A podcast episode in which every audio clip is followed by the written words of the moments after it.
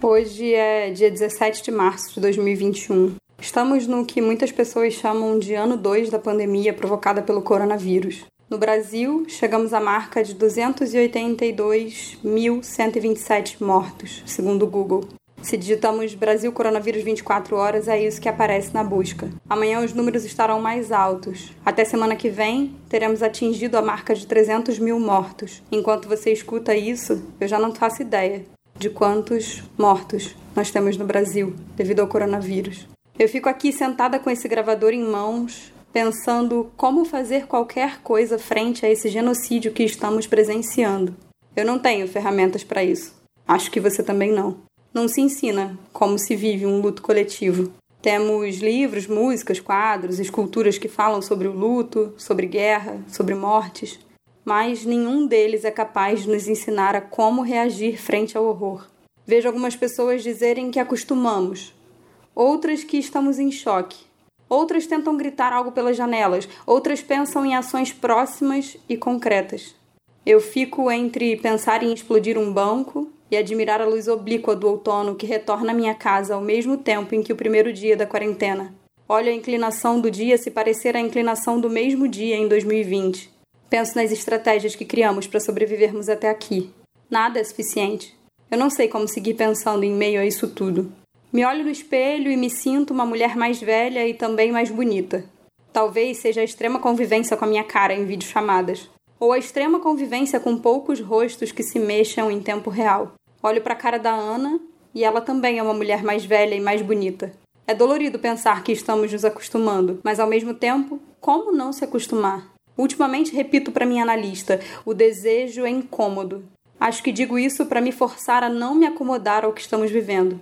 Uma coisa é criar costume, a outra é achar cômodo estar onde estamos. Enquanto escrevo, a tal luz do outono entra pela janela do quarto.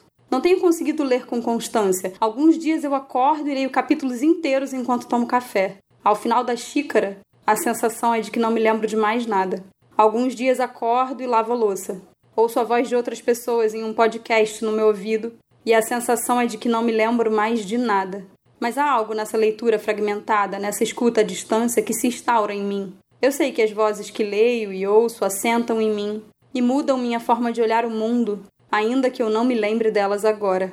Ontem eu lia a introdução de Um Apartamento em Urano, de Paul B. Preciado, publicado pela editora Zahar. Hoje eu sonhei que muitas roupas estavam penduradas em meu apartamento antigo. Nenhuma delas era minha. Talvez meu varal agora esteja em Urano e eu ainda não saiba.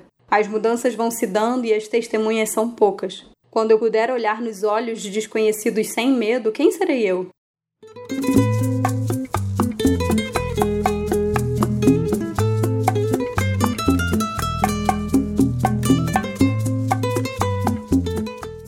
Retomando as atividades da Mulheres que Escrevem aos poucos. Acho bonito que encaramos nosso trabalho como a sazonalidade das plantas. Há momentos em que brotamos muito e damos muitos frutos. Há momentos em que precisamos encarar a estiagem. Não temos motivos para abraçar as nossas experiências de maneira capitalista e produzir sem um mínimo de desejo. Então vamos aos poucos, querendo sempre um pouco mais, como sempre queremos, mas fazendo do jeito que conseguimos, lembrando que por trás de tudo isso aqui, o que existem são corpos exaustos, como os corpos que ouvem a minha voz agora. Você está cansado, não está? Eu sei que você está. Descubro coisas e não sei como. A memória está cada vez mais fragmentada e difícil de ser acessada. Temporada de peixes, alguns dirão. É Mercúrio. Mercúrio está em peixes, diz a minha astróloga Réia. É hora dos poetas e dos sem sentido falarem. Ela me disse uma vez quando descobri que esse era o meu Mercúrio. Mercúrio é a agilidade, a comunicação. Na mitologia grega a gente sabe, o Mercúrio ele é,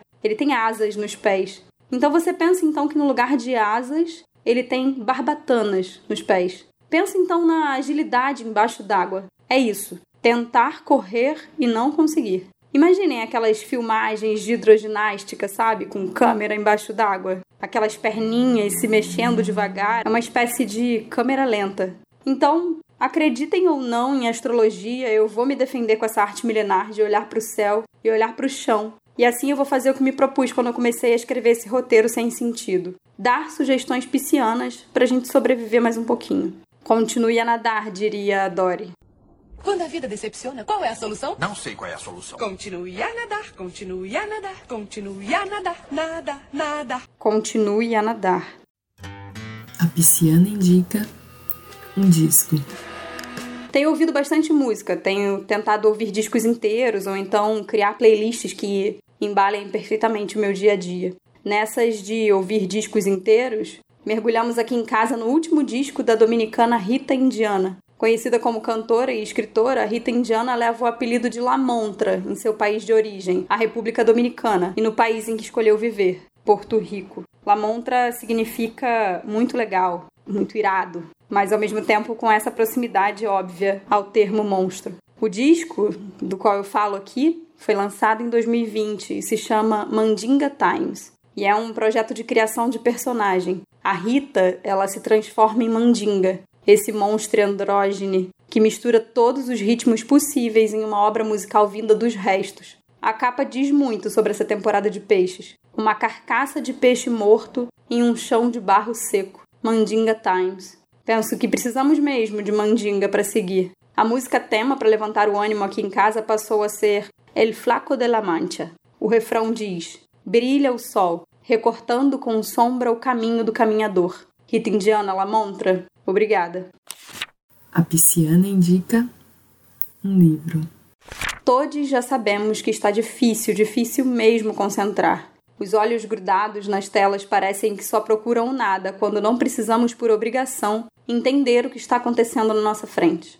Mas nessa de tentar ler alguma coisa, cheguei pela Ana ao livro Experiências sobre Editar um Corpo, com poemas da Letícia Feres e ilustrações e projeto gráfico de Laura da Vinha, publicado pela Garupa Edições em 2020. O livro é uma experiência e segue aberto a edições. Existe um site onde você pode montar o livro do jeito que você quiser. Eu li um dia acompanhada da Ana, deitadas na cama, e foram momentos de gargalhadas e de muito nervoso. A forma como o corpo é editado em cada situação que enfrenta, como o corpo é editado ao longo da escrita. Os objetos, as roupas, as pessoas, como os ambientes editam o que acreditamos ser. Ser em perspectiva a outro.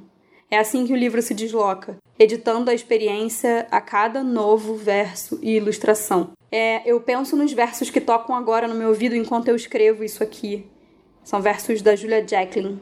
Achava que era minha vida, mas era só o meu corpo. Como dizer só quando falamos de corpo?